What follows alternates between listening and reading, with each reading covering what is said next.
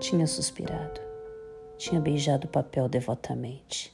Era a primeira vez que lhe escreviam aquelas sentimentalidades. O seu orgulho dilatava-se ao calor amoroso que saía delas, como um corpo ressequido que se estira em um banho tépido. Sentia um acréscimo de estima por si mesmo e parecia-lhe que entrava, enfim, em uma existência superiormente interessante, onde cada hora tinha o seu encanto diferente. Cada passo condizia a um êxtase e a alma se cobria de um luxo radioso de sensações.